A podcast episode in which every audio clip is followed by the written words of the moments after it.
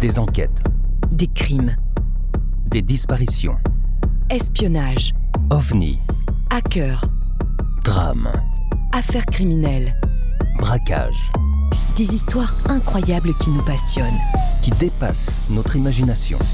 Pour vous tenir en haleine et vous donner froid dans le dos, Nous allons découvrir ensemble les parties les plus sombres de l'être humain, les parties les plus cachées des êtres qui peuvent être nos voisins, nos amis.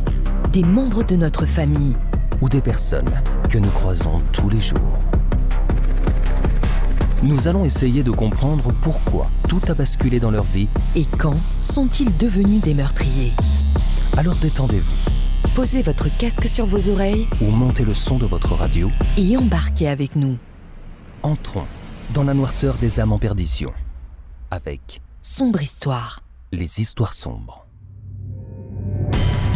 Nous sommes le 9 mars 2015 en Argentine, à Villa Castelli. L'émission de télé-réalité d'aventure Dropped est la version française d'une émission à l'origine suédoise. Produite par Aventure Line Productions, l'émission est à sa seconde semaine de tournage. Florence Artaud, Camille Muffat et Alexis Vastine de l'équipe des Bleus montent dans le premier hélicoptère les yeux bandés après qu'on leur ait fait faire plusieurs tours sur eux-mêmes pour les désorienter avant de les déposer en pleine nature dans la Quebrada del Yeso. Non loin se trouve un deuxième hélicoptère, avec à son bord l'équipe de prise de vue, dont un caméraman en place arrière gauche, porte ouverte. D'autres participants au jeu, comme le footballeur Sylvain Wiltor, étaient déjà éliminés et rentrés en France. Le patineur artistique Philippe Candeloro, le nageur Alain Bernard, la cycliste Janie Longo et la snowboardeuse suisse Anne-Flore Maxer de l'équipe des Rouges attendent une prochaine rotation à quelques centaines de mètres des hélicoptères déjà en marche. Il est environ 17 heures lorsque les deux appareils s'élèvent à environ 80 mètres du sol et à une distance d'environ 90 mètres l'un de l'autre. L'appareil de prise de vue volait en tête, effectuant un léger virage à gauche avec une inclinaison de 15 degrés. Le second hélicoptère, à bord duquel se trouvaient les concurrents, le rattrapa insensiblement jusqu'à la collision en plein vol.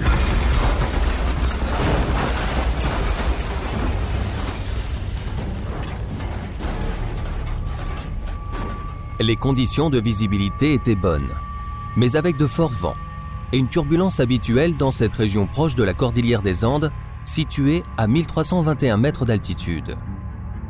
Des témoignages sur place, comme l'analyse des vidéos, laissent penser à une erreur de pilotage et non à une panne. Les pilotes des appareils auraient pu perdre de vue l'hélicoptère qu'ils côtoyaient, ou être perturbés par les nécessités des prises de vue. Le tournage a été arrêté. Les équipes et les candidats ont été rapatriés en France le 13 mars après avoir été entendus par le juge fédéral. Deux ans après la mort d'un candidat et le suicide du médecin de Colanta, il s'agit de la tragédie la plus mortelle jamais survenue dans l'histoire de la télé-réalité. L'accident fait dix morts. Trois candidats français. La navigatrice Florence Artaud, surnommée la petite fiancée de l'Atlantique, 57 ans. L'ancienne nageuse Camille Muffat, championne olympique 2012, 25 ans. Et le boxeur Alexis Vastine, médaillé olympique 2008, 28 ans. Mais également deux pilotes argentins, Juan Carlos Castillo et César Roberto Abate. Et cinq employés français de la production audiovisuelle Aventure Line Productions. Le réalisateur Laurence Basnik, la journaliste Lucie Mail Daiby, le chef de projet Volodia Guinard, l'ingénieur du son Édouard Gilles et le caméraman Brice Gilbert.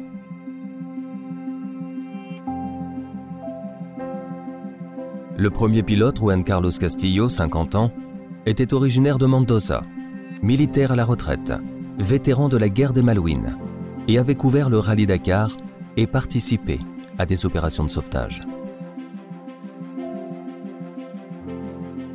Le second pilote, César Roberto Abate, 58 ans, était de Santiago, ancien pilote militaire, pilote de ligne et instructeur, et travaillait pour la province depuis 1994. Il était prêté dans le cadre d'une convention de réciprocité entre les deux provinces.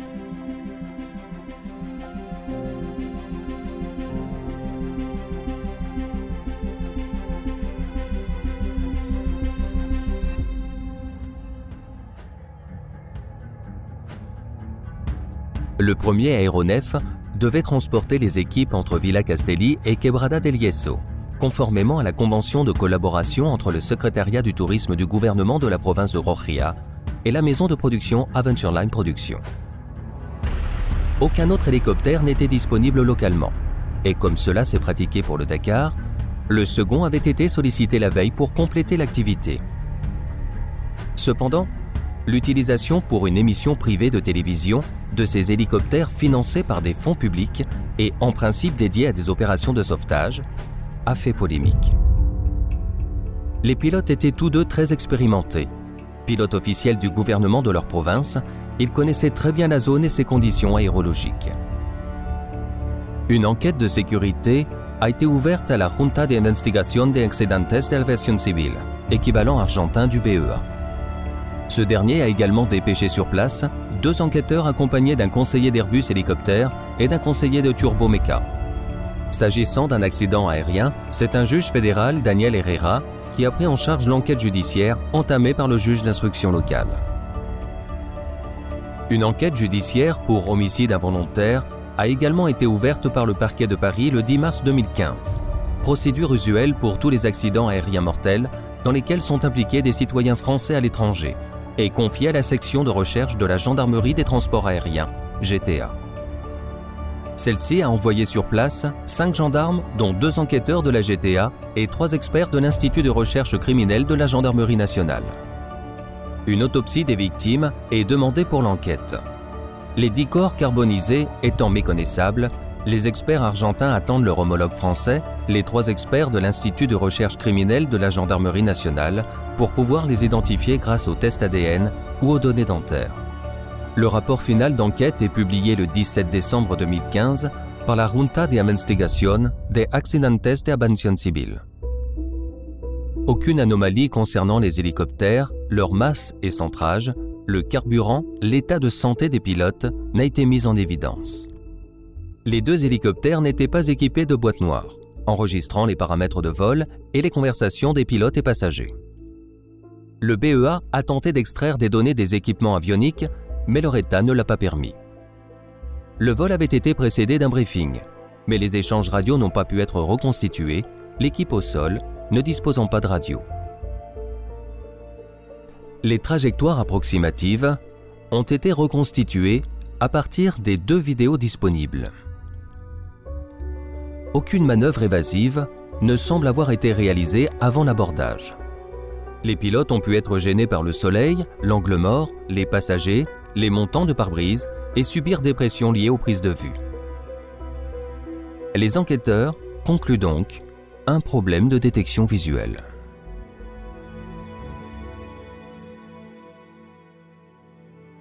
Le président de la République française, François Hollande, a fait part de son immense tristesse et a rendu hommage à la navigatrice Florence Artaud, la championne olympique de natation Camille Muffat et le champion de boxe Alexis Vastine, qui ont tant fait briller la France.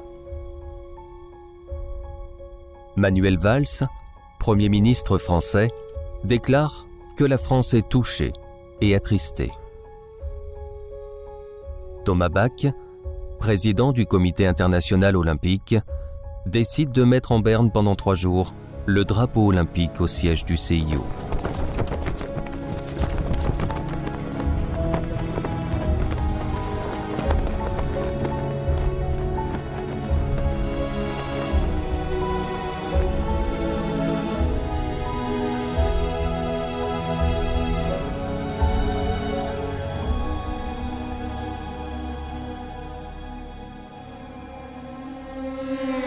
Si tu as aimé, n'hésite pas à liker Et partager Retrouve-nous tous les jeudis à 17h pour une nouvelle histoire encore plus sombre. sur les histoires sombres. Pour ne rien manquer, Abonne-toi sur notre page Facebook Twitter, Instagram, ou sur notre site internet. Soutiens la production de nos épisodes. sur Tipeee ou Patreon. Tragiprod te remercie pour ton écoute. Et ton engagement. Une coproduction Valérie Marinelli Et Aurélien Nancel. pour Sombre Histoire. Les histoires sombres.